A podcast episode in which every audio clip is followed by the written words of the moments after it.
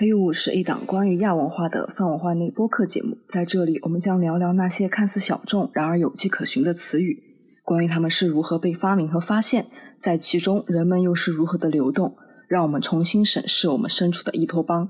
更新时间为每个月的周二，每月更新两集。好的，那欢迎大家来到词语屋的本期播客。啊，在时隔很久之后，我们终于重新开始更新了，真是非常对不住大家。对我们每次都在每次都在道歉，但是 坚坚决不悔改。对，下次一定，嗯，下次一定，下次。因为很久都没有录过播客，对于我们来说，其实也是一个重新熟悉的过程。所以这一期呢，其实是选择了一个非常轻松，相对于马博主非常熟悉的一个话题。对，我们想聊一聊古风圈。虽然今年是二零二三年，我们在二零二三年这个时间点去回头看，可能差不多在十年前，在互联网上非常兴盛的一个圈子，这种感觉还挺微妙的。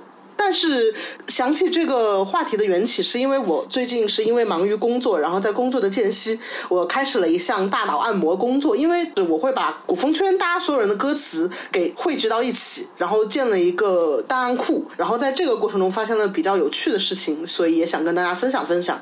怎么个有趣法呢？你等会儿会说吗？我等会儿应该会稍微提一点的，会稍微提一点。好的，好的，好的。怎么说呢？虽然说古风圈，大家听这个名字会觉得它非常的大，可能大家第一印象会想到什么？比如说汉服党呀，然后古言、古风言情，或者是古风的一些其他网文小说呀。对对，古单之类的，像这一类东西。但是其实说实话，我们今天所探讨的古风圈，或者说是我们一直以来在我的视角里我看到的这古风圈这三个字，它其实是有一个指涉，指的是什么呢？其实是做古风音乐的爱好者形成的一个圈子。这个圈子大概可能是在零八年左右，不应该是在更早一点，零六年左右兴起。我的记忆大概我认为是二零一二到二。零一五年之间，可能稍微有一点广泛的这个时间跨度。说更精确一点，可能真的是二零一三年，恰好十年之前，它达到了一个某种意义上的鼎盛。但是在二零一三或者说二零一二到二零一三这个时间点，它还发生了一件很有趣的事情，是什么呢？我们之后也会提到。之后会说的。那就是你你说它是从零八年开始有这个东西，那有没有什么所谓的第一首古风歌曲这种名头呢？我觉得应该在零八年之前就有了。零八年也只是一个。概述，我觉得如果说第一首出圈成型的古风歌，可能是莫名其妙。我在这这里，我们可能要先，我们可能要先讨论一下社团。就是我觉得，就是大家如果对同人文化比较了解的话，应该会比较熟悉。就是日本那边他们搞同人文化，他们也是一个社团制的东西。比如说，包括 clamp 也是一个社团嘛，就是对，你要这样想就行了。对对对，clamp 也是个社团，然后包括今天我们去漫展，可能也会看到那那些漫展摊位上面的生摊呢，可能是某种意义上也是以社团为主体、社团为结构进行的。而古风圈呢，它的社团某种意义上跟这个日本那边的社团在形式上面会有一点相似，但是至于你说他们有没有一个很直接的借鉴关系，我觉得可能没有。就是大家也在三次元里面也会搞一些社团，对吧？大学的什么广播剧社啦，然后呃什么。文学社呀，就可能跟它它其实的来源更接近于这种你三次元的社团，只是你把它搬到了一个趣园群体里面。总而言之，社团它其实是古风圈的一个非常基本的单位。这个之后我也会说的。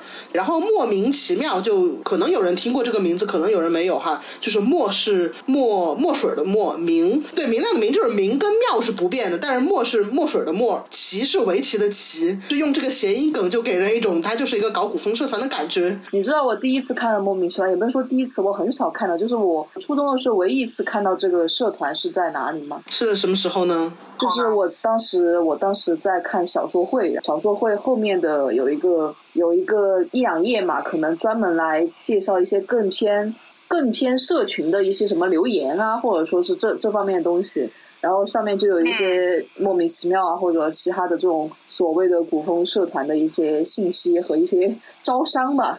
这个对我来说是个新知识，因为就是我也会说古风社团他们会招人，但是没有想到会在小说会上面也打广告。因为我印象里可能更多的是在贴吧或者是在 QQ 群后面有微博就有微博这种打广告，没有想到会在小说会上面打广告。我记得知音漫客还是小说会，反正就是那个那个公司的一些。文字制品里面还就是专门采访过什么莫名其妙的创始人，还有一些其他其他古风古风圈里面的社团的，或者说创建的一些一些那些采访稿子，但也是十年前的事情了。对，其实就不光是十年前嘛，就包括说那个莫名其妙，他们还跟金河在合作过吧？就我记得我们之前谈论五灰框的时候也说到的，金河在还是江南写的那首叫什么来着？风情万种哈，也是莫，其实也是莫名其妙做的歌。对，应该是金河在写的词儿吧？包括那个，包括曾杨柳，就是也是江南写的名曲，不也是给后面给那个音频怪物唱嘛？怎么说呢？古风圈文化它确实是跟网文的。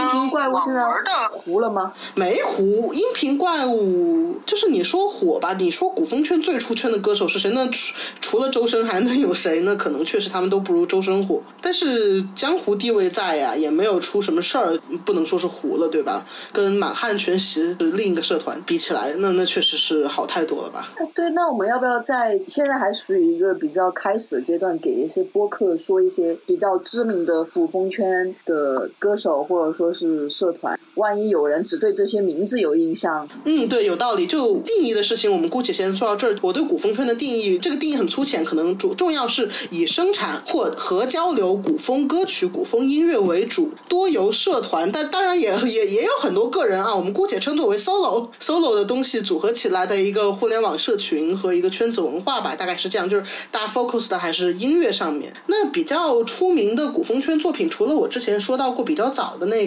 应该可以说是莫名其妙的创始人 E D I Q 的有一首叫做《盛唐夜唱》的歌。这首歌它其实是个填词作品，它的原曲是霹雳的一个 B G M，叫就是原曲是霹雳五色土离魂，我还记得下来。然后填词填成《盛唐夜唱》。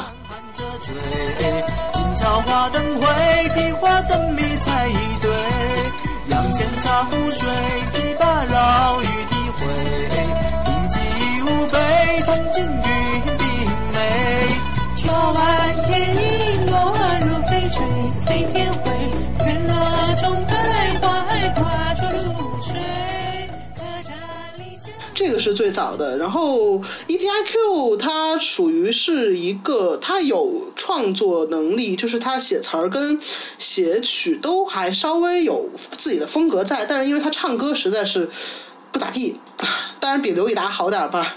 他他的音色不太好吧？你之前给锤头鲨放过一首他的歌，你能听出来他的音色和唱功确实是不怎么在线。不过古风圈确实本来就是一个由业余爱好者构建起来嘛，这也可以原谅。总而言之，对 E D I Q 可能是一个古风圈之先生，包括是莫名其妙创始人。那到后面还出现了什么呢？就是我们刚提到的音频怪物。音频怪物这个哈，我觉得大家应该或多或少都有听过。为什么呢？因为那个《盗墓笔记》最著名的同人曲，我哪首？那个十年哎。不朽啊！不朽，就让永恒时光。对，那首是他唱的，这也是我后面要说古风圈跟同人文化之间的一种关系吧。包括音频怪物的不朽，然后还有什么？还有河图。这个名字我觉得大家或多或少都有听过。小曲儿，对，小曲儿他不是小曲儿，他不是莫名其妙社团的，但是他应该也是古风圈比较鼎盛。我的印象是在一二一三年之间非常火的一个歌手，还发过两张那个个人专辑。但是他第二张个人专辑出来之后没多久就 flop 了，可能好像我记得当时是出了一些事儿，出了一些私生活上面的事情，所以最后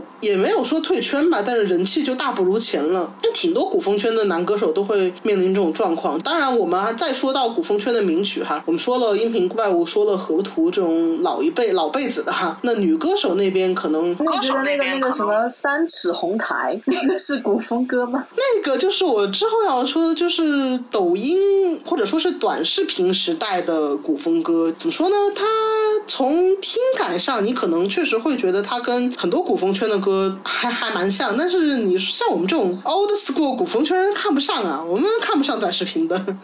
然后像女歌手就有 Hita，但嗯，Hita 的代表作品我有点没想起来啊。对我感觉我我我对 Hita 也是感觉这个名字经常出现。对于我这种完全可以说没有涉足过古风圈的人来说，也算一个比较高频出现的一个人名。但是我对他唱过什么，那确实是没有没有什么印象。呃，包括 Hita，然后包括 AKI 阿杰这些女歌手嗯也比较有名，但是他们的歌好像。确实不怎么出圈吧，我觉得也很你觉得是因为你觉得是因为词的原因，还是曲的原因，还是因为它少一个出圈的契机呢？我觉得是少一个出圈的契机。你说他出圈吗？我觉得能出圈的歌，它大部分还是要么就是像到后来的那种抖短视频时代的古风歌特别好唱，包括一个叫音雀诗听的社团，他不是出过什么《红昭愿》。还有什么各种各样的东西？那个红昭愿不是还有抄袭嫌疑吗？昭愿不是赖赖美云当时跳的那个啊，对对对，赖美云，你看被被 idol 翻跳了嘛，就是一个出圈的契机。对，那我觉得可能就是出圈出圈的契机，就是要么你蹭上了一个很知名的作品，要么就是有一些比较出名的人来宣传。对，包括我之后要说那个真相是真，真相是假。虽然这几首歌的那个这首歌，它很明显它是一个华语流行乐的原曲嘛。红卓力的独活，但是他也是他的那个词作者是沃特艾文还是小驴？对不起，我一直分不清他们两位啊。反正他也是一个在古风圈的环境下面成长起来的词作，所以其实我后面也会说，你不要看说古风圈这个名字听起来特别古里古气的，但其实很多音乐的风格它并不是仅限于说古风或者说中国风、国风的这个东西，它还是会有很多像是一种对于。他也在做生产一些流行风格的东西，它只是不是非工业化的，它是一个同人的手工的小作坊式的生产，它只是这样子，但是它依然是在古风圈的社团文化之下生长起来的东西。那我其实扯远了哈，说真相是真，真相是假。你看这个东西，它就非常的好带嘛，在同人圈里面，我觉得可能每个 CP 都会有一个真相是真，真相是假的剪辑吧。每一个 RPS 二次元不一定会，嗯，二次元不一定，对对，因为这首歌它本身。本身我记得也是某对 RPS 的作者磕了某对 RPS 啊，然后有感而发写的哈。那个词作者本人说是没有没有原型，但是我看到一个在闲情上面的讨论，哎，是闲情还是兔区哈？不好意思，在兔区看到的讨论是。作者说他没有原型，但是作者本人他应该 ship 过很多 RPS，就著名的六邪什么雨虹啊，然后然后之类的，所以他应该是一个他可能没有原型，但是肯定是在一个经营了很多 RPS 之后写出来的东西，所以你会觉得每一道都很带。啊，我搜了一下微博，好像有的人其实说的是他以前磕的是波波或者是贺海，可能是对，哎，波波那对不是也算是 RPS 六邪之一吗？对对对，就她应该是一个老 RPS 同人女了，尽管她舞的不止一对，写的也不止一对，当然拿来带的也不止一对，对吧？然后还有一个比较有名的古风筝曲子叫《天真》呐，也是《盗墓笔记》同人曲。对，呃。我我忘了是一几年一，反正我上大学一五一六吧，《盗墓笔记》那电影，鹿晗跟井柏然演那个不是上映了吗？我一看他那个片尾曲，还真的用的是《天真》，好像南派三叔还唱了还是怎么地，我忘了。其实他火了之后，会有一个制作方去跟香港那边或者后面跟那种买版权，也会有买版权转正的例子，包括《真相是假》，他也买了版权，他最早不是那个独活吗？他也买了版权了，还是会有转正的例子的。但是你说转转正这个词可能不太恰当，我倒不觉得它是什么。副产品或者假冒伪劣产品，它只是说在版权意义上面它获得了一个合法性，只能这么说吧。大家还是虽然在填词，还是想要合法性的，这个也是我之后想说的哈。你商用不可能避开版权这个事情嘛？拿个跟古风不搭边的例子，那孙权孙权巡演唱《家有儿女》主题曲，还要先把版权给买了。啊，对 对，不然不然不能唱嘛，不能再是是是，不能以此而盈利。对我能我能讲个好笑的吗？我能讲个不不是跟古风圈相关的，也是版权问题的一个比较好笑的例子。之前那个最终幻想他们 SE 出了一个最终幻想的音游，就把主题曲啊 BGM 拿来做音游嘛。然后当他们那个制作人有个直播活动，然后轮到玩 FF 八的曲子的时候，因为 FF 八的主题曲不是王菲唱那首《I s o n Me》吗？就没有办法在现场播放，没有办法用于直播嘛。虽然说那个游戏本体是有的哈，直播的用途版权可能是没搭到手。然后我就看到那个制作人就一边哼。爱上蜜就嗯，然后一边玩音游就还挺好玩的。啊，还有一个，还有一个比较有名的，但是算是老歌的古风圈是音频怪物的那个《浮生未歇》，它原曲是那个中岛美嘉的那首歌嘛，后面也是搞搞到了那个版权，还挺多这种填词转正的例子哈。听起来就是在比较初期的时候，很多作品都是填词，而不是找了人谱曲子写一个完全完整的新的东西。是这样吗？我觉得可能一眼看上去这样，但是也不绝对，就也不绝对，但是可以这么说，是为什么呢？因为最早最早的一个有官方色彩的古风圈的活动，也不能说是官方色彩吧，就是古风圈一个比较大的活动，我记得印象里是《仙剑》的某一部作品，是仙四还是仙几啊？仙四还是还是轩辕剑的某一部？反正挺多人他们就喜欢填那个仙仙剑和轩辕剑的游戏 BGM 嘛。当时他们官方还搞了一个那个游戏制作方，他还搞了一个填词活动、填词翻唱活动，在他们那个官网上面挂着。当然，那个活动我觉得好像我印象里是没有什么大的水花，但是就你能看出来，为什么一开始大家会选择用填词？一方面可能确实是因为大部分人他或者说是有做编曲能力的人，他还没有入场入到古风圈这个圈子里面来。嗯，另一方面就是他确实是很大一部分的来源基因来源就是来自游戏同人、游戏的 BGM 同人，包括一个叫欣然的女歌手，算是古风圈的老老老老老前辈了吧，填翻了大量。记得他的主页上面有特别多，现在你在那个网易云也能搜到。嗯，填了很多那个《轩辕剑三》《天之痕》《天传之外传》。然后包括正传的《云和山的彼端》的歌，然后仙四他也唱了挺多的。就其实你会看到他跟游戏文化是不分家的。然后在最早的时候，那个游戏版权方他也有意在利用古风圈的这个做法去试图扩大自己的影响力。当然，可能效果收效呢不是特别好，这个也没办法，因为确实是一个小圈子，而且在当时可能也是一个比较有争议的圈子吧。嗯，可以可以这么说。嗯。但是其实是在跟那个古风圈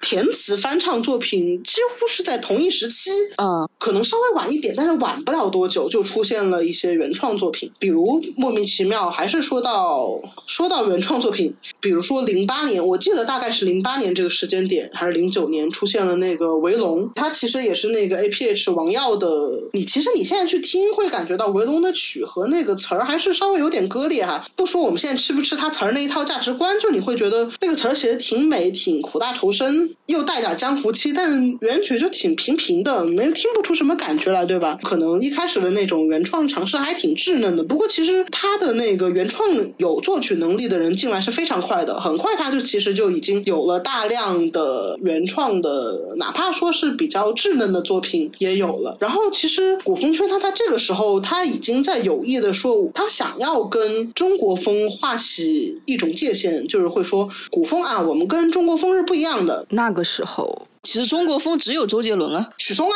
哦哦哦，就是就是啊，就是他们两个这种调调嘛。除了对对，因为那个时候其实更加多元化的所谓的国风，什么新中式也没有也没有出现嘛，没来没来，对，还没来嘛。对对对，那我觉得其实挺多人他们都想跟那个中国风去划清界限，就是虽然也不知道他们那个冲动来自哪儿，不也不是不知道吧，就是你可以推测，他其实我的一个感觉是，与其说他要跟这种中国风的风格去划清。界限，比如说他们有很多话术，就是说啊，我们古风圈的歌都是一个五声调式，很严格的遵循那种五声调式，宫商角徵羽。嗯，中国风太多流行，不，你一听你就知道这是话术，这个就是哦，就是他们会用一种自己更加正本清源的那种去去来先首先要这样向外界包装自己。对对对，就是我的感觉是这个包装的背后是什么？他们其实并不是在说啊，我们才是最老中的东西，我们才是最 tradition。呃，虽然也有这种倾向吧，我们最老中，我们最可能还是有。但是我觉得他的意思是我们是小圈子，我们不跟你们这种流行音乐工业玩，我们不跟大工业玩。我觉得有点这个意思在里面。因为实际上你去听古风圈的很多歌，他填词，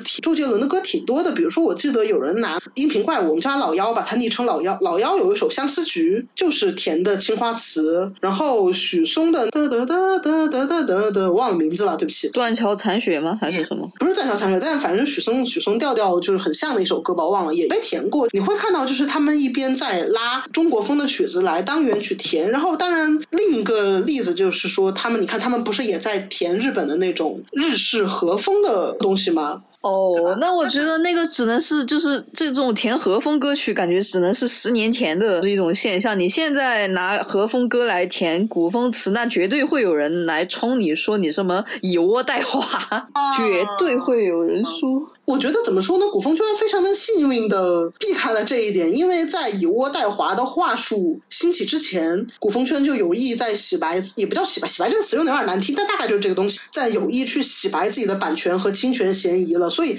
正是因为他们有意去洗白侵权，去推自己的原创这个东西做起来之后，以窝代华的话术才迟迟出现，姗姗来迟。对，姗姗来迟，避开了这个差异，很很幸运避开了这个争议，而且我觉得他们不会，哪怕是。在以倭代华这个潮流，就哪怕在当时那种，如果当时有一个民族主义者来说，他们也不会说你是以倭代华，他们会说啊，日本人都是学中国人的，为什么我们不能用？他反而可能是这种话术。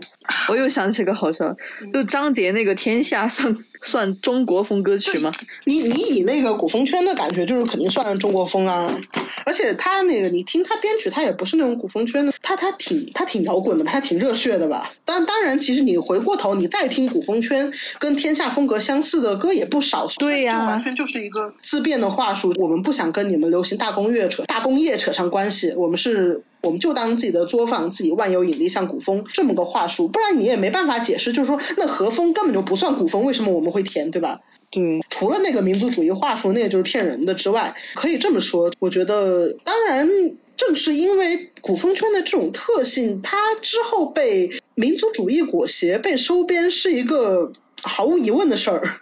嗯，对。这也是他的一个 debuff 吧，可以这么说。嗯，说起来就是那一开始我们就说哈，古风圈它最早不就是填那种游戏 BGM 嘛，然后包括纯音纯音乐，包括日本的一些名曲，包包包括那个坂本龙一的那个《生男快乐》，劳伦斯先生。嗯嗯嗯嗯，被被填成了古风圈挺有名的一个一个歌，那个歌还是公子欢喜那本玩纨绔的同名的同人曲。哦天呐，同人曲，好遥远的名字。嗯，公子。欢喜现在在干嘛？有人知道吗？我感觉他已经不知道，完全 disappear 了。完全消失了。感觉古风圈最火的时候，大家读的原单还是什么？包括 Prince 那时候都不算特别火。对啊，对啊，读的还是公子欢喜啊，然后天籁纸鸢呐，那个年代的事儿了。其实是。对 Priest Priest 的那个时期还可能还在写一些胡逼的，就他应该已经开始写了吧？可能可能在写，在写那个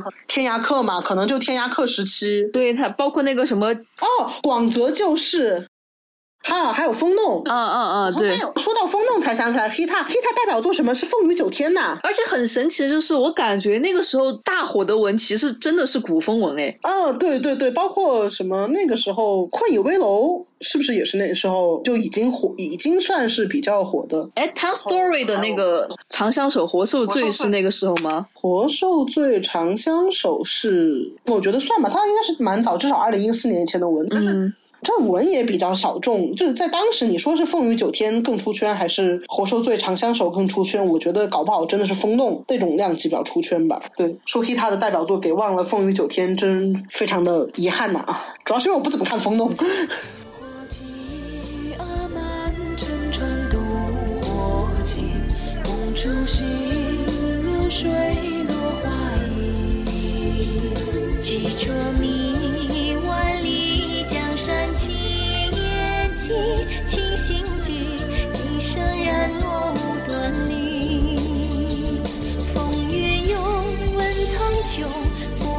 下，一通春秋。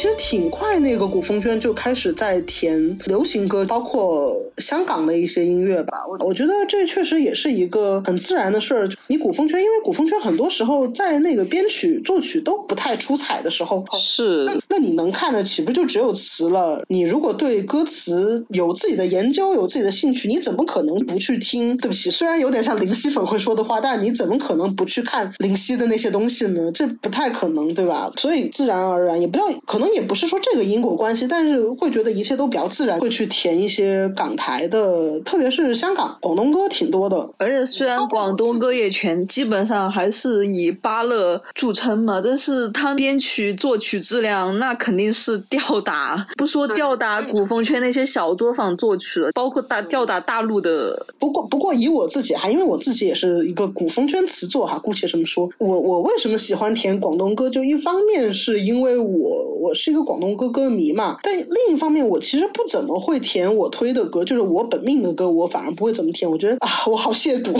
这是一方面。另一方面，我会觉得广东歌它好在哪儿呢？一，它至少你看那个歌词，它还是汉字儿。对于我这种不怎么通音律的人来说，这就比说你去听纯音乐，然后自己去打词格。嗯嗯，词格这个概念要解释吗？解释一吧，我都不是很清楚。词歌这个这个古风圈作词常用的术语，说是术语，其实不是什么高深东西，就是说告诉你第一个乐句多少个字，第二句多少个字，第三句多少个字。比如说以那个圣诞快乐劳伦斯先生为例，他那个曲子不是哒哒哒哒哒哒哒哒哒哒哒哒哒哒哒，所以它词歌就是五五十一，就只是一个标记，标记你该填多少字儿东西。嗯，就这个叫词歌。那我我会觉得你用广风广东歌东西，你去找那个词歌比较容易。然后你用去听纯音乐也好，去听日本歌也好，去听英文歌也好，不太好划分这个东西。首先就比较难吧，对我来说是这样子的。然后另一方面，因为它虽然说它比较清楚，但是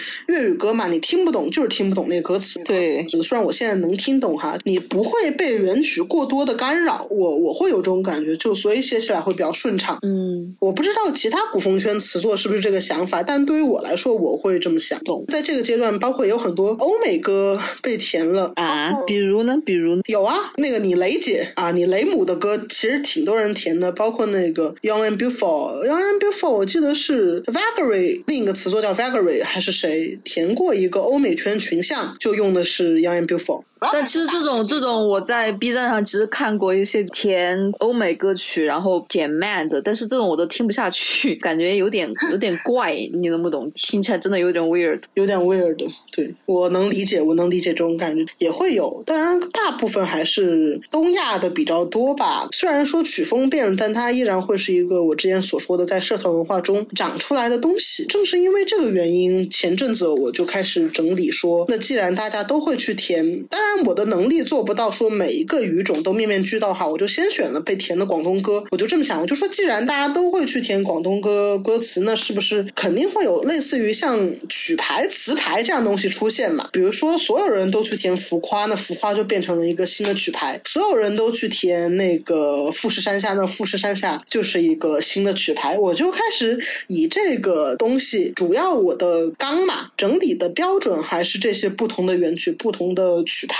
然后我去整理，说我所看到、我所能找到的不同的人填的同一首曲的词，他们都是什么样子，然后把他们整理到了一个网站里。我觉得这事儿还挺有趣的，虽然整理过程里我会有尔觉得我像一个 stalker，啊啊，也不能完全说是 stalker 吧，我，但是这种顺藤摸瓜的感觉，因为包括有很多很多歌手、很多创作者嘛，他们之后因为各种原因，可能三次元原因、二次元原因，他们退圈了。对，然后你再去扒他们留下的东西的时候，就会有一点，我会有一点小小的罪恶感在里面。但是他们也没有删嘛，因为我也不是那种会用那什么网页快照去把他们不要的东西偷出来的东西，我也不是那种人啦，还是把他们留在互联网上面的东西整理起来了。我们来看一下呢，我来看一下那个网站，然后看一看，你猜被填词填的最多的，我们先说广东歌歌手前三，你觉得会是谁？陈奕迅，陈奕迅，对，有陈奕迅，还有谁？王菲，陈奕迅。No no no no no，还真不是王菲，还真不是王菲，真没有王菲啊？那那我再真没有王菲。思考 dollars 古巨基，No no no，古巨基也算冷门。容祖儿有有容祖儿，对，哦，那那那剩下那个是谁呢？我这个我猜不出来。我觉得杨千嬅吧。哦，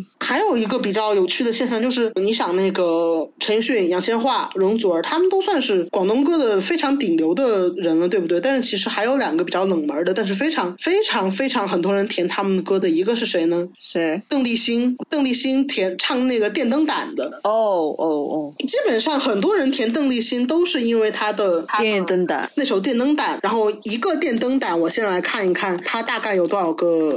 十九首，我现在能找到的都是十九首。当然，这十九首并不是说每一首都我只找到歌词嘛，并说每一首都找到了歌。但是你你会发现，就是那个，你想咱们宋词发展到后期，不也是就它已经脱离了音乐，变成了一个独立的文学题材、文学文学形式嘛？所以说，古风圈写词也是个逻辑。后面包括那邓丽君的其他的歌也旁带着被抓的出来，比如说《黑白照》，比如说《日久生情》这一类的。然后还有一个相对来说比较冷的歌手哈，也不是说不知名，就是没有没有。陈奕迅那么火的叫谁呢？是吴雨霏啊，这个我对，这你听过？就基本上大家会填什么？他的第一是吴哥窟，嗯，对，吴哥窟很出名嘛，我感觉吴哥窟很出名的。哇，吴哥窟现在我整理的出出来的数量也是十九首，变成古诗十九首了。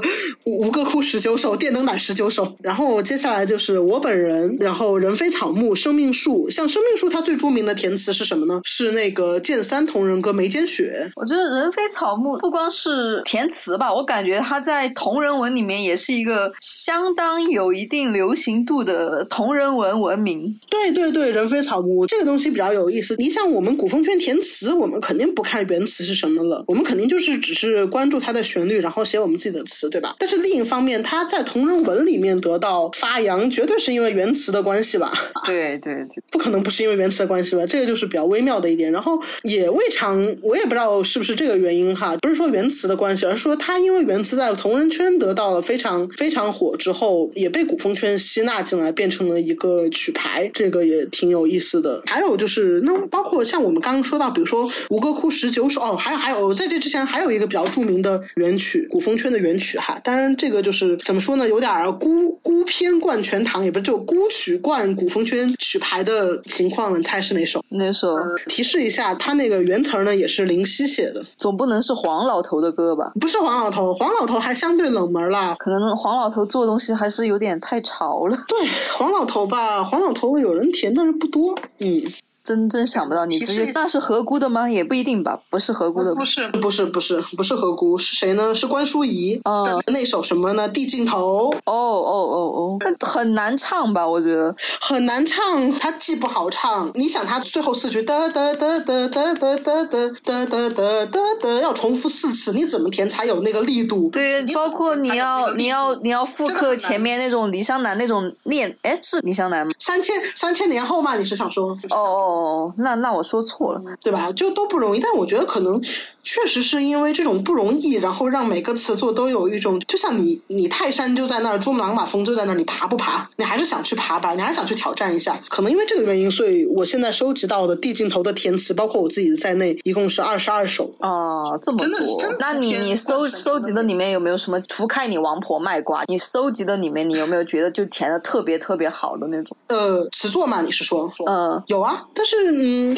有有有一些哈，就是怎么说？其实你会看到以某一年为时间点，我不能确定，因为很多是我没有做那个年份的细分。但我会感觉到，不知道是哪一年，也许二零一六，也许二零一七，或者我之前说的二零一五是个分界点。二零一五年之前有挺多人填的好，二零一七之后或者二零一五之后又有挺多人填的好，是这么一个断代。至于为什么会出现这个断代的原因，我还不好说。其实你因为你这个样本毕竟也不算太多嘛，它对它能不能支撑这个？结论也不好说。对，而且包括如果有断代，在那个断代的时候发生了什么，我我其实我也不知道，因为我很难说我是一个真正入圈的人，这也是让我非常遗憾的一点。那比较好的是谁呢？呃，来，答案揭晓，当当当当，谁第一，我觉得比较有比较有意思的人叫谁呢？他的那个呃昵称叫做苏苏，本那个圈名圈名大写叫做是随心随愿的全拼。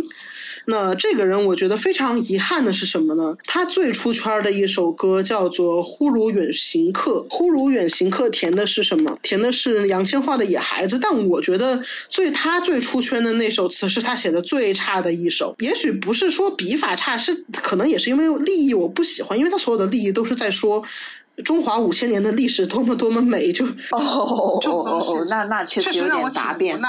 但是他其他好在哪儿呢？他我觉得他胆子挺大，他会比如说你能想象说斯德哥尔摩情人这种歌，他可以给你填古风词，而且其实虽然说风格完全不一样，但是他居然还能保留斯德哥尔摩情人那个一气贯成那种 flow，然后填在他的古风词里，就他的气势确实是在的，这个是让我非常的敬佩的一点吧，可以这么说。那还有谁写的好呢？个叫。做陈情，陈情的词作现在可能已经半退圈了吧？因为我那次去登他的 Five Sing 主页哦，Five Sing 是一个非常著名的古风圈的人所用的音乐网站。也不能说古风圈，我觉得它是唱见，因为我我我可能一五一六年的时候搞过搞过一点唱见，就是不能严格算在古风圈内，因为他们创作的东西。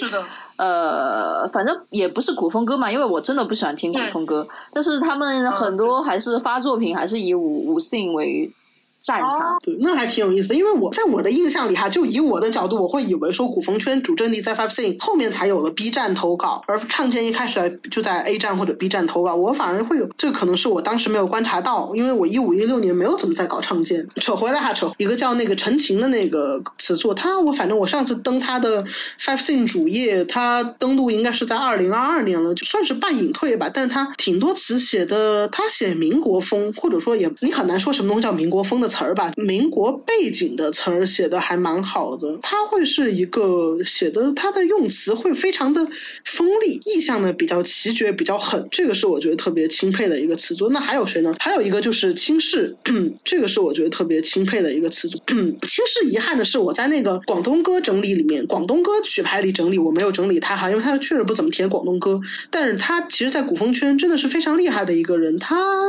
写作的长处是什么？他会用一首歌的时间去给你造一个句，叙一个事。古风圈它其实挺有那种叙事冲动的，这个是你想古风圈它跟那个广播剧它是脱不开关系的嘛？它经常作为广播剧的 ED 出现，包括我们还有很多有很多念白的剧情歌。你在唱歌之前，你先念一段独白一段，然后做成一个剧情歌，这种也有。就这个古风圈，我对古风歌的观察发现说，古风圈它确实是一个叙事冲动非常强烈的题材，包括一方面它是脱胎。于游戏同人嘛，很大一部分是因为游戏同人。另一方面，他会用各种方法去增强他的叙事的手段，比如说哦，所以古风歌都是一些大部分都是讲一个人或者说讲一个故事这样的，他不会像学 distance 这种东西莫名其妙。他也有抒情向吧，但是你不不好说那个数数量的多寡对比，但是你会感觉他的叙事冲动是非常突出，或者说他才是最早的比韩国制作人还往前的那种概念主打的东西吧。它其实它非常的有概念意识，包括那古风歌怎么叙事呢？一般来说哈，可能是借助我们看那个 Five Sing，它那个界面不是会有一个创作灵感嘛？创作灵感那一栏可以写文案，文案呢可能是一个故事的影子或者是怎么样，然后古风歌就去讲这个故事。那还有一种呢，就是我之前说到古风歌跟我们都知道古风歌跟广广播剧不是有点关系吗？包括混圈呢也是同一批人嘛，包括阿杰呀、姜广涛啊这些，他们其实也可以说是古风圈网配出来的嘛。通过他们在里面。进行对白或者念白，像这种例子也不少。比如说，说回纨绔，纨绔不是轻薄的假象就在那儿说前奏，他不就在那儿说那个，便不是在人间，我也是个纨绔子弟。但我觉得轻薄假象他比起古风圈歌手，他更接近于一个 CV 嘛，所以没怎么提他。但轻视哈，说回轻视，他好在哪儿呢？他其实是他不靠这些多余的手段，他可以靠，但是他不必要。像比如说，他会他会他会非常的善用原曲本来的结构去做这个东西。比比如呢，你举。举例子就是什么叫我我我我举三我举三首例子，他他最出圈的一首应该叫《唐红地雪》吧？那个故事是什么呢？一个冒味儿故事，应该是两个食于微时的哥们儿，一方登基之后，另一方谋反的故事。我我给你发的图，它那个没有分段，你会看它的词，它它其实是一个交错，有些工整的句子，比如说四个四句六个字儿的四句六言，它就是在写场景；散句的部分，它完全是在写词，这个词也不是说出来的，这个词唱出来的，包。括那个第一杯、第二杯、第三杯，它也是这么一个结构。就是我觉得这个是它非常厉害的一点。唐红的雪风渐满，看你就是教育你二人霸占，劝你涉血薄面。一时金碧流转，满庭酒百米乱，看看这杀人烟。抬手千金冠线，独享这脉脉风月线。问你可喜欢？第一杯写同伴，雪泪送炭。你说古来王后身贫贱。第二杯写肝胆，相照无端，浮名也开宴。第三杯血豪拳，生杀犹断。只把那少年心性当个遍。你既慷慨至此，却叫我如何还？叙事能力真的无出其右吧？我觉得我完全可以这么说，真的。然后还有一个比较厉害的例子是什么呢？叫做把肘，这个我就不截图了，你可以自己去看。它是填的东方的一首歌，东方就是那个东方 Project 的一首歌，叫《岁月》，叫《岁月》还是《醉月》？这首歌它其实，在同人歌里面，因为东方它其实也是一个同人歌曲非常多的 Project 嘛。是的，它有非常多的同人版本，然后轻视选的是。是岁月的一个钢琴版本。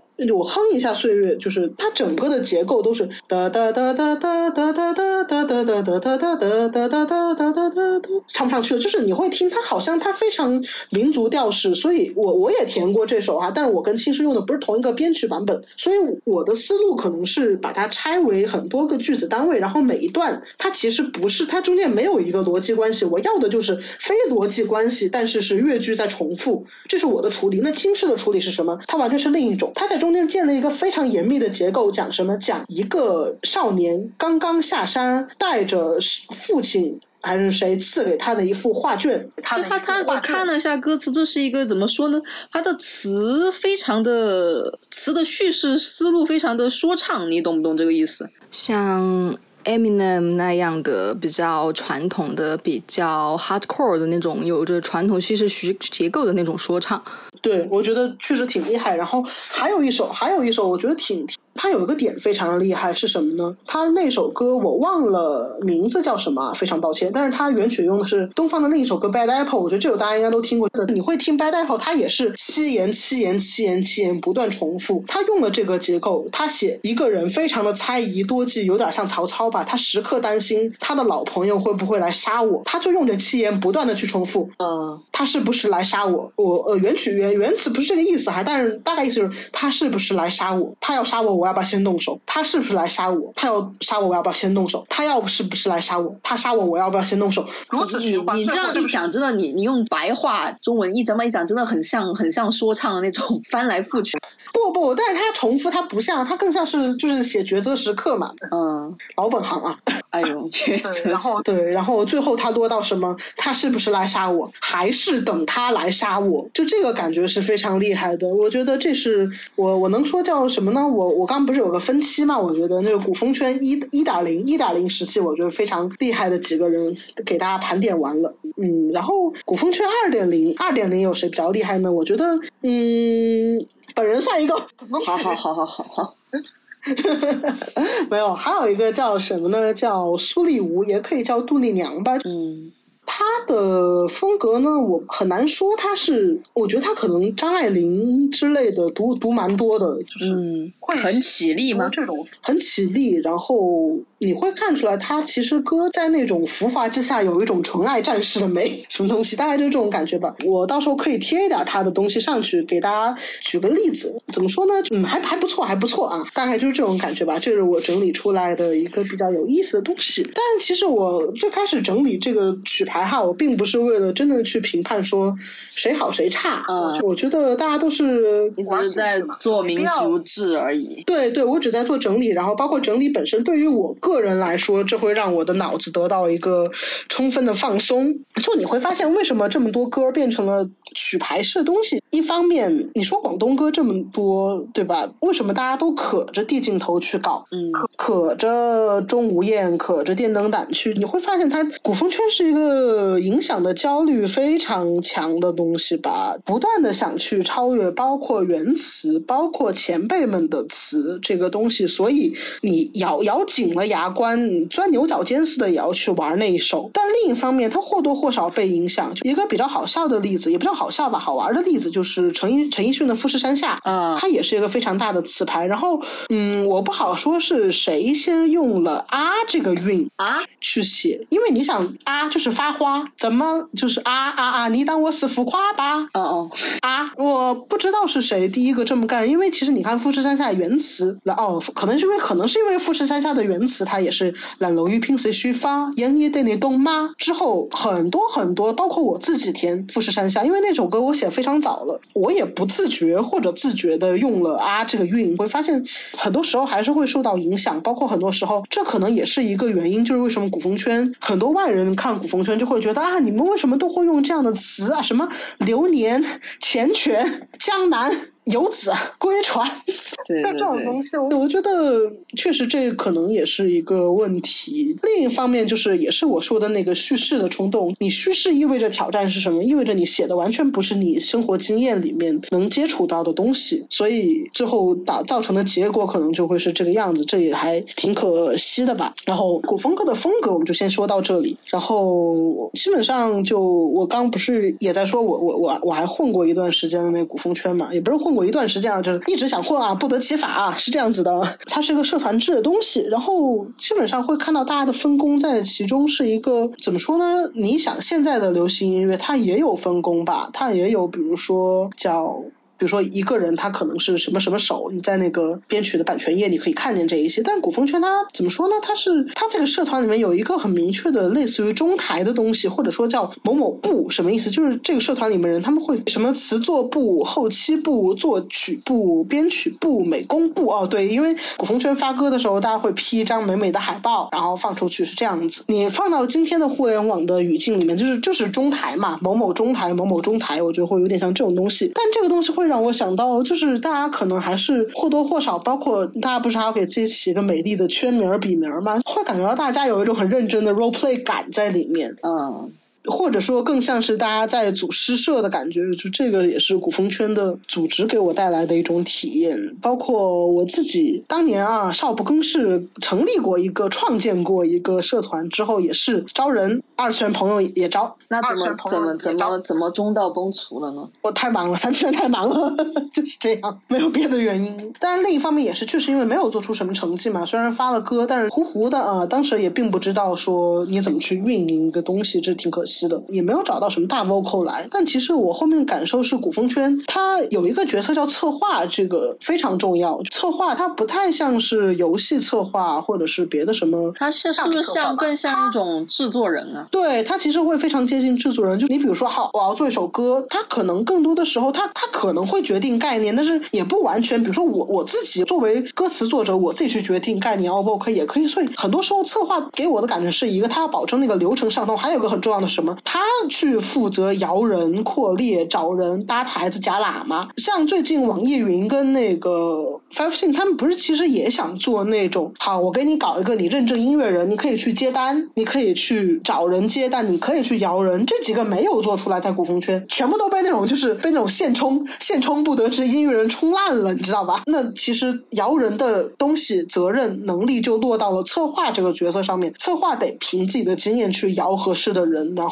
他自己得可能要去扩列或者怎么样，所以我觉得策划只在古风圈是一个非常综合。为什么会有策划？对对，为什么要有策划？就是因为你这个东西，你一旦按照现实的那种接单平台逼逼打文这种东逻辑去运转，就会被现充充烂。所以你靠的是策划的那种人际关系之间的信任在运转，这个还挺有意思的。就基本上古风圈 聊了一下他的那个，今天嗓子状态 不知道为什么这么差，上气不接下气，到时候大家可能也会听到我嗓子哦，我觉得我嗓子真好差。聊了一下他是怎么发展起来的，然后他的风格，他可能面临的问题，他的运转方式。那其实我觉得古风圈。他那那你你现在他现在是个什么状态呢？从你的角度，这就是我接下来要说他的很微妙的一点。他存在吗？他依然存在。你说他是半死不活吗？可能我也不好说，因为也可能只是在我一个半现充的眼里面，我我不得其法而入，所以我看他半死不活。对，因为我对吧？我也尝试过，就是我在想啊，那现在还有这种社团吗？但是你想，贴吧时代早就没了。对啊，贴吧时代早就没了。基本上对于搞同人文化这。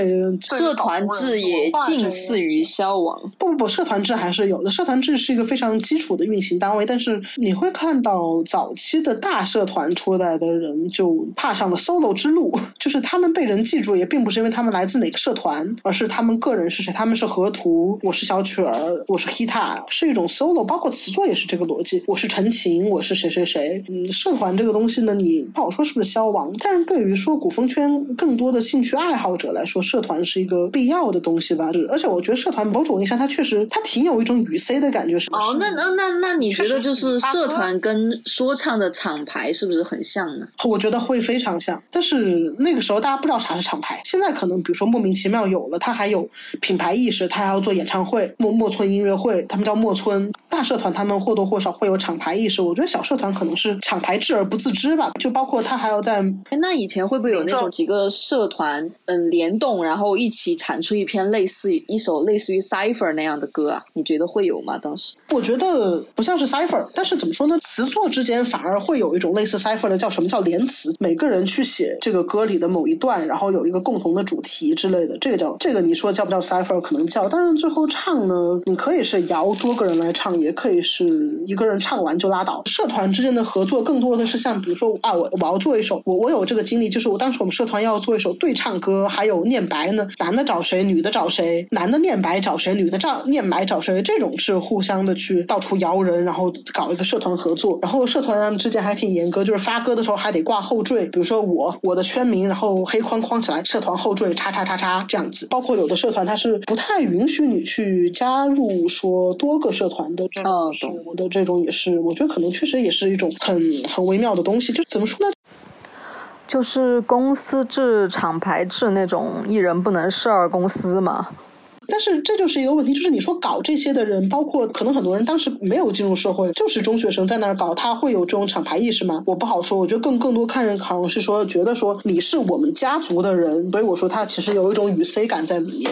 说说回来，说到我之前不是说古风圈它算是一个收编重灾区吗？我觉得可能这也是个挺无奈的事情。包括像我们之前说的，我通称为什么呢？叫什么古风比较好？叫贴吧、微博、Five Sing 时代的古风。后面它其实有两。两股两股流汇进来了，怎么？你不好说它是不是古风圈生长出去的，还是外面来的？就抖音古风跟二次元古风啊？什么叫抖音古风？就包括我们开始说的那个叫什么次我，对不对？次我之前包包括红昭院，我觉得也算。尽管你看音阙诗听，它也是一个 Five Sing 时代式的社团制，但是它挺主动的去做这一类的东西。他做红昭院，他还做了什么？我记不起来，但是也是也是往这一类在走。然后包括外部的他入场，他也是遵循这个东西，就出现了像次我，然后。还有什么？之前挺多的，什么撑伞接落花，什么什么什么这一类的。我觉得抖音上真的很多那种，哎，包括芒种，芒种也是呀。哦，芒种就是音雀视听的，对吧？不知道是不是啊？对，就芒种特别火，特别难听。是是是是是。还有一种就是，比如说 Hita，Hita 有一首歌叫什么，也是带戏腔的，就因为戏腔这个东西，然后他就被短视频拿去做 BGM，也有这种情况。我感觉短视频真的很爱戏腔。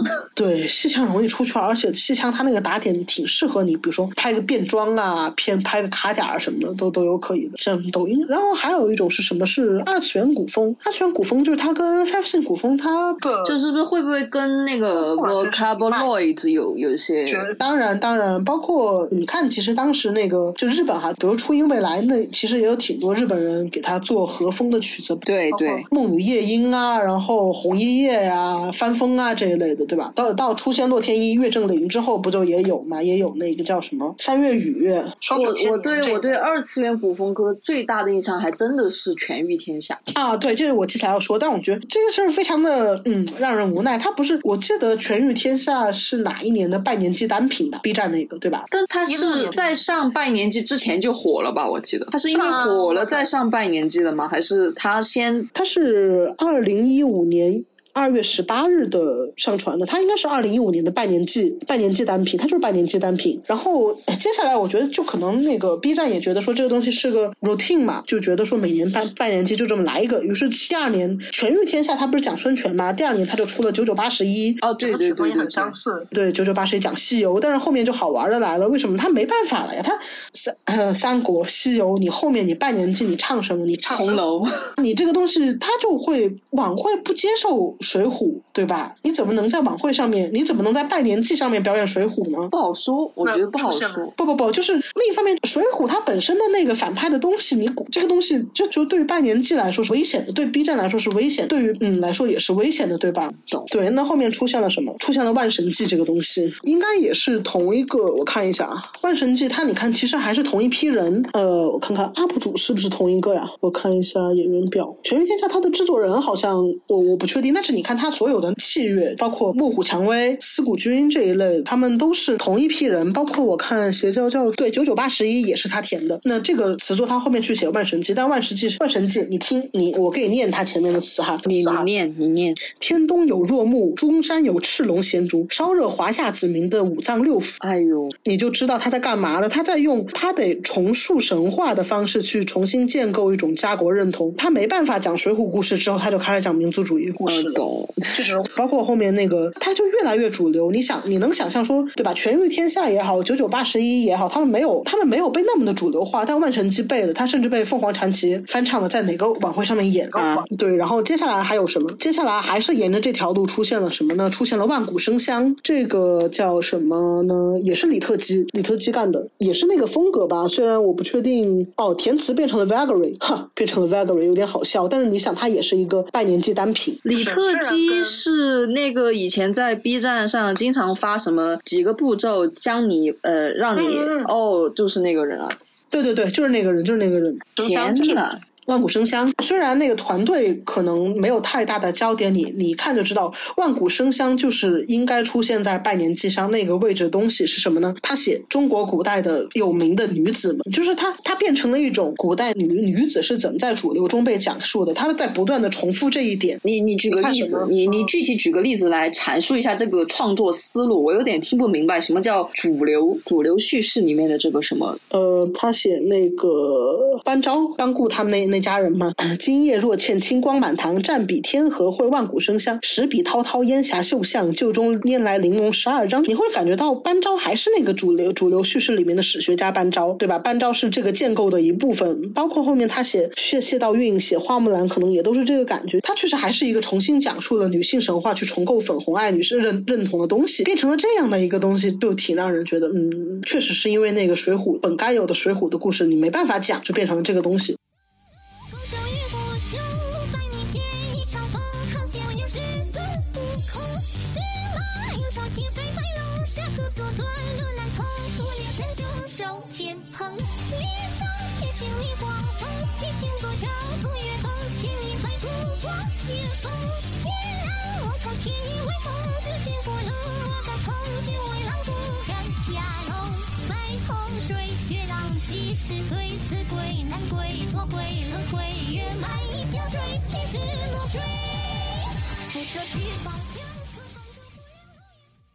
但你说有别的可能性吗？对于古风圈来说，我觉得不好说，因为它毕竟还是一个同人圈出来的东西嘛。你代代搞同人的都是有有人是这样，有人是那样，在古风圈可能也不例外。包括很多你搞史同的史同姐，你说他们就认这一套，吃这一套大汉的民族主义认同吗？他们肯定不吃啊！我觉得不不不不不不不，我觉得正本清源史同姐是绝对吃的，就像正本清源汉服党一样。不不不不不不，我首页的史同姐不是这样的。你首页。的史同杰那能算那个正宗史同杰吗？那肯定不算。啊但我我首页史同杰搞考据搞得比那些人搞得好多了。但是我说的是一个主流，主流就是就是我们接触的还是相对更个性化一点的嘛。那主流的主流吃洗脑包的史同杰，那肯定是觉得诸葛亮和刘备两个非常高风亮节的意气相投啊，然后在历史上多么的高尚的那种搞法嘛。你你就 just imagine。嗯，我懂，对对，我觉得这个古风圈它可能大。部分是这种史同解是必然的，包括你现在去 Lofter 上面看填词，你看到的可能还是这些东西。现在现场搜一下 Lofter tag，他们有些是就是那种萌萌二次元在写二次元群像，我觉得都还好。然后有些就是史像的东西，然后大搞家国认同，包括现在出现特别多那种国拟填词，你一看就知道，虽然不是 APH，但是搞的还是当年 APH 那一套嘛，换汤不换药。谨记你的名，字是炎黄，有生之年君临天下，那还能是哪一套？君君临天下是是不是荀夜雨荀夜雨发明的？哎呦，真的，我恨那一那一篇都是荀夜雨写的吧？词儿是不是荀夜雨写的？我忘了。我们受不了，差不多就讲到这里了。所以我说今天古风圈是什么样子，我也我也不好说，因为我还没有入。我我真的我要搞一个微博号，你搞你搞。那你锐评一下周深呢？就是我觉得周深也是一个蛮点的，从小众到大众，然后现在变成一个完全爱国爱党小喇叭的那种感觉。你锐评一下，说一句对米老八不敬的话，他的路径他不是跟米老八挺像的吗？啊，他跟米他又没有创作，米老八在搞创。创作 对对，这这就是他们不同。米老八在搞创作，但他依然是这么一个路径。而周深他不搞创作，第一他不搞创作，但是你看，就日本那边就是有什么事儿有有唱个主题曲好，米老八来，对吧？那这边国内他一方面是啊有什么主题曲好让周深来，我真他妈怀疑 FF 十六主题曲会不会让周深来？哎呦，然后别太恨。为什么呢？因为因为啊，你想那个什么门铃自己听的都是多少年前的遗著了，对吧？他不像米老八，米老八还能唱主题曲，周深除了主题曲和爱国歌，他无无歌可唱了。我觉得这就是周深的一个嗯，对吧？就华语乐坛谁都是除了主题曲和嗯都无歌可唱。我觉得这就是真真是真是悲哀。那我们要不要再再塞一点？就是我们两个锐评一下周岩，塞一些私货进去。因为你想，哦，对对对，对，因为怎么说呢？首先，周岩他唱的是一个国风歌，然后其次，说唱厂牌这个思路跟那个跟社团制还是有点像嘛。我觉得就是可以塞一点当私货，毕竟我们下次正式聊土哈还不知道是什么时候呢。就虽然说像，但是他们之间肯定是不存在那么一种因果关系。对对对，没没什么因果关系，但是有有点类似嘛，有点类似。对，就是我我们之后倒是有可能会讲一讲，都都说东北文艺复兴有没有巴蜀文艺，不管它是复兴还是怎么着，巴蜀文艺发生了什么？然后我就突然想到，就莫名其妙又说他创始人，创始人他那个 E D I Q E D I Q，我听到过一种说法，他是攀枝花人，但是不确定。反正他肯定是一个四川人，肯定是个西南人，因为什么？因为他唱的很多歌，他包括他会去唱什么豆花饭之类，然后他有一首歌的念白，他也是在讲四川话。嗯，怎么说？你觉得怎么说？我我我并不是说 E D I Q 像周岩，会感觉到他们那个朴素的发心在一开始可能有某种相似吧。包括周岩他最早唱的那些，也不叫最早，最早火的那些。你你想你想周岩他后面搞的那些就先不说了，包括包括我们是不是不要提周岩？我觉得很多人只知盖不知周岩。周岩是周岩就是就那个臭名昭著的说唱歌手，对歪嘴盖的本名。就也也不说盖他最早那个最早在他土哈上面那些中国风舞台，我觉得都其实都算是一个后后周岩后盖时代的东西嘛。包括张社会，包括我听他最最早的一首是是他 diss 马思唯那首斩马刀，就是对斩马刀，斩马刀也是一个有点鼓鼓的，他有一点那种腔调，我感觉。对他他中间有一段老子去市场扯条猪儿卖，就是他其实是在唱，就所以所以说很多人说他在唱山歌呢，对吧？一方面就是一个创作路径依赖的问题，一方面就确实山歌某种意义上可能也是最早 E D I Q 的那个发心。对，而且山歌怎么就不能算一种古风？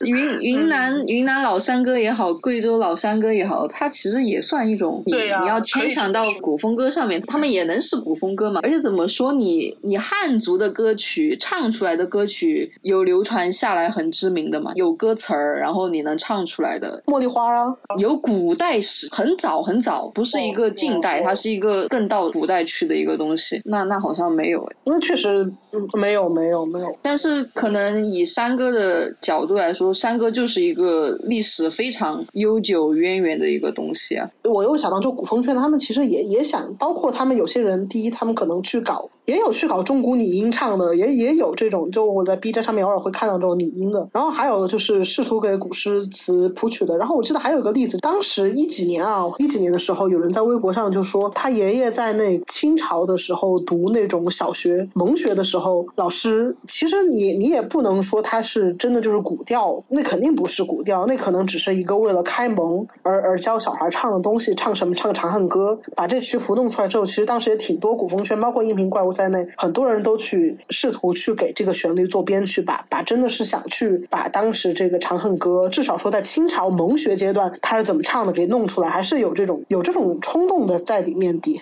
嗯，就是还是一个非常非常老中的一个情怀。对对，其实是非常老中情怀的东西。哎呀，就跟汉服一样。哎呀，没办法。反正因为我觉得，我觉得比较微妙的一点就是，呃，那个 E D I Q 它有一首歌叫《千秋月别西楚将》，讲什么呢？其实就是讲他有点像对着项羽怀古的那种感觉。它中间有几段那个念白吧，但他念白不是普通话，他是什么呢？他念的好像是谁去写项羽的一首诗，是个古人写的，叫谁谁写的诗？呃，不是一个很出名的诗。是是谁谁的诗我忘了，但是他他想念白，他可能是想拽那种戏腔，或者是他想用古古色古香的感觉唱出来，但他实际上唱的是什么呢？我来学一下。他唱的是“江东一落红颜没，处女起舞为君歌。碧草古庙千秋过，雪花翠草遍山河。”你听他，其实他他完全变成四川四川山歌，就是那个什么那个号子，那个他唱的，对他其实川江号子，变成川江号子。对对对，就是也也不能说他真的扮成耗子吧，我我不确定。他在想象古调的时候，他用的是四川话，我也不知道是不是他故意的哈，就是这种感觉就非常的微妙。那今天就先到这里。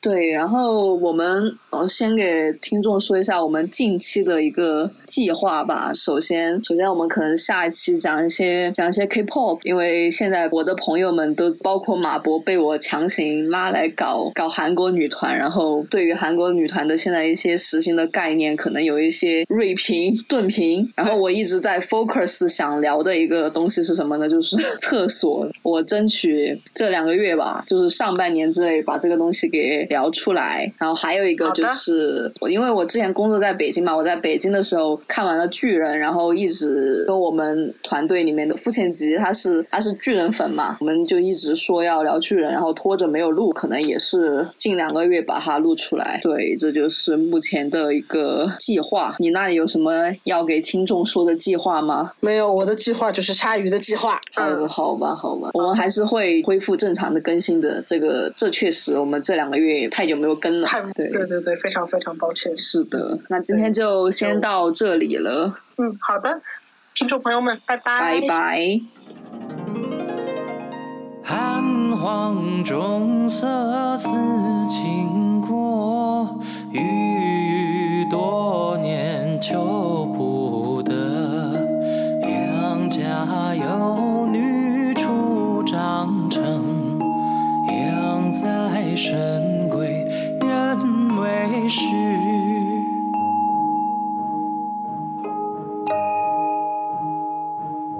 天生丽质难自弃，一朝选在君王侧，回眸一笑百媚生，六宫粉黛无颜色。